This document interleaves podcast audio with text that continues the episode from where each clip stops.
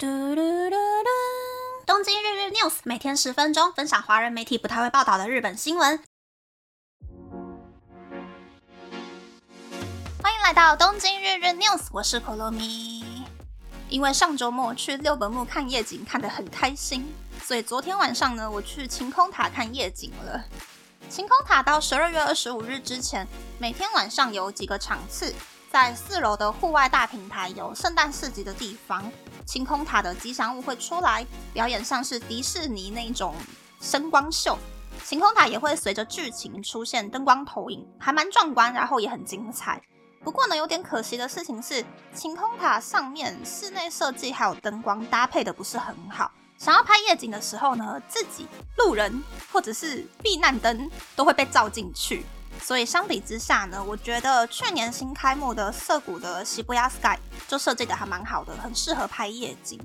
所以这两周呢，如果想要去晴空塔玩的朋友，我的建议啦是下午三点左右，趁天还亮的时候，先上去最上面拍照，然后等到四点过后，天慢慢变黑了，再下楼去逛逛吃饭，等到六点过后去大平台看完秀就可以离开了。是说呢，晴空塔现在的人也太多了吧？那个密集程度哦，直逼银座的三月百货呢。走路走到，我觉得我快要被二氧化碳给淹没了。就算是去最上面，人也是超级无敌多的哦。所以我一路都走得很辛苦，然后逛得很辛苦，呼吸也 呼吸得很辛苦。还没有到家就觉得哦，我好像膝盖已经走到很痛了。但是呢，有一个我想要炫耀的就是，其实我想要吃甜甜圈已经想了很久很久，至少三个月了。所以离开晴空塔回家之前呢。我去二楼的 Krispy Kreme Donuts 买了甜甜圈回家。Krispy Kreme 的盒子呢，有分三个、六个，还有十二个装的 size。我想说，那个商品陈列架上面最上面那一排刚好就是原味，还有五种圣诞节限定口味，所以我就跟店员说，上面那一排每一种都帮我夹一个，用那种很我都那可以。大人买东西的方法呢？买了一盒有圣诞老公公、麋鹿、圣诞花圈造型的甜甜圈回家，我还蛮满足的。但是呢，甜甜圈这种东西哦，真的，Mr. Donuts 还是最好吃的。我觉得星巴克也不差啦，Krispy Kreme 可能有点太美式了，不太符合我的口味，在我的排行榜里面名次不算高，所以我觉得可能过两个月我会忍不住在 Uber 点 Mr. Donuts 来吃啦。那么，那么开始介绍新闻喽。先介绍一个我很想要介绍的新闻。十二月底开始呢，应该会有很多人外出旅行吧。在日本有一百七十间分店的平价商务旅馆，也就是可以在一楼选喜欢的枕头抱回房间睡的 Super Hotel 公布了旅客最会忘东西的地方 Top Five。第五名是冰箱里面，我也不知道为什么。第四名是洗手台附近，尤其很多人会在洗手台附近忘记盥洗用品、化妆用品，甚至是美容小家电。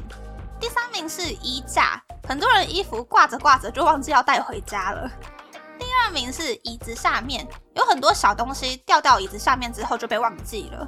而第一名就是枕头边，睡前手机玩一玩，醒来之后就会把手机忘记带回家的案例还蛮多的。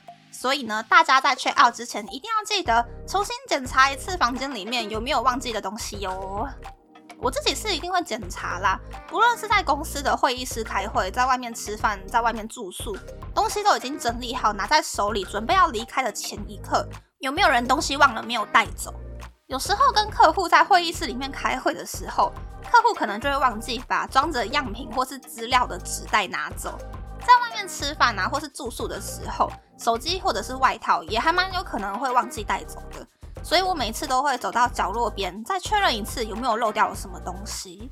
但我觉得呢，预防忘东西最好的方法就是东西不要摆的到处都是。像是去外面吃饭的时候，永远都把东西集中放在一个位置上面，桌上最多就是放一只手机，不会再有其他多的东西了。去外面住宿的时候，很多人会把东西放的到处都是。桌上放充电器，茶水桌放水杯，衣柜放三四件衣服。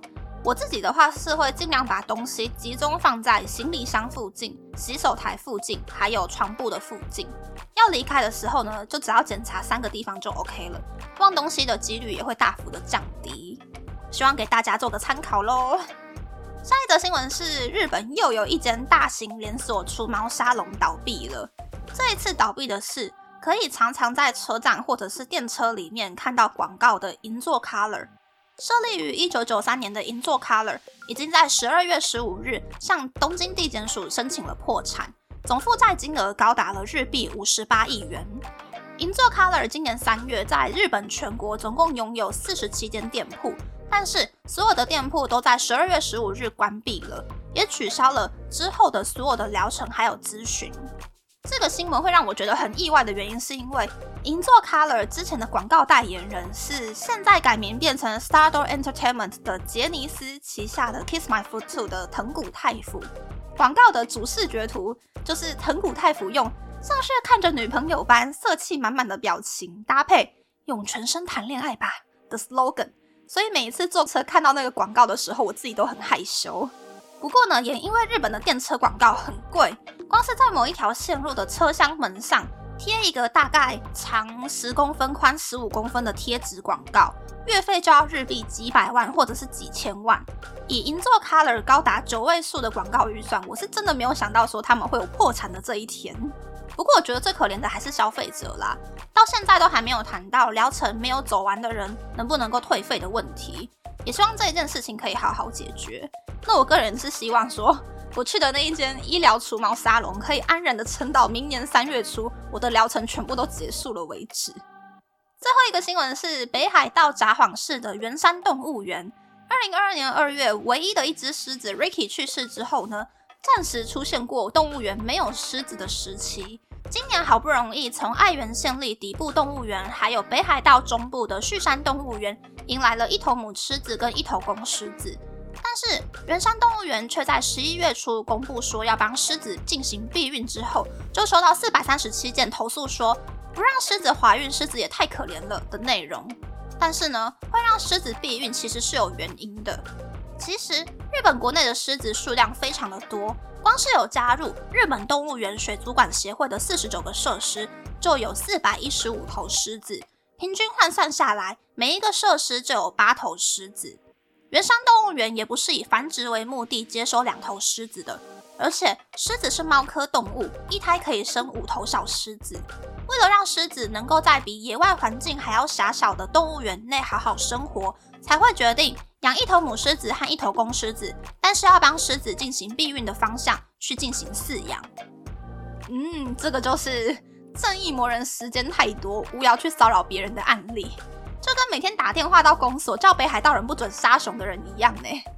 动物园是专业的设施，也会和兽医跟专家讨论过后决定方针，在有正规判断的前提之下。没有专业知识的普罗大众，就不要自以为是兽医去干涉动物园的环境了。这让我想到说，台湾现在不是还是有很多很佛心的保育团体会去买一堆小动物带去野放吗？美其名是从商人手里救下动物，把动物放回大自然中。但是很多时候呢，把没有办法在亚热带生活的动物放回太平洋，又或者是。把破坏台湾生态环境的动物放到野生环境里面，杀掉台湾本土的动物，都没有想过说保育团体对啦，完成了野放没有错，达成了自我满足的标准。可是你放了多少动物，也间接杀死了多少动物，这种不专业的野放行为，其实是反而会帮自己累积业障的。所以，如果你真的很想要积阴德的话，很想要消除业障的话，捐钱给那种单亲妈妈呀，或者是儿童福利机构，会更实际一些。如果有定期去赞助小朋友的话，小朋友还会写信跟你打招呼，跟你嘘寒问暖，让你知道说你的钱没有白捐，不是会更安心，也会更有成就感吗？所以不要再去野放动物喽。那么，那么这次的分享就到这边，不知道大家喜不喜欢这样的节目呢？欢迎大家留言和我分享你的想法。喜欢这个节目的朋友，可以在 Apple、Spotify、s o n KKBox、First Story、Mixbox 等 Podcast 平台和 YouTube 订阅《东京日日 News》，多多按赞、评分，或是在 s o n 想要赞助这个节目，还可以在 Instagram 追踪《东京日日 News》Day Day Tokyo 的账号哦。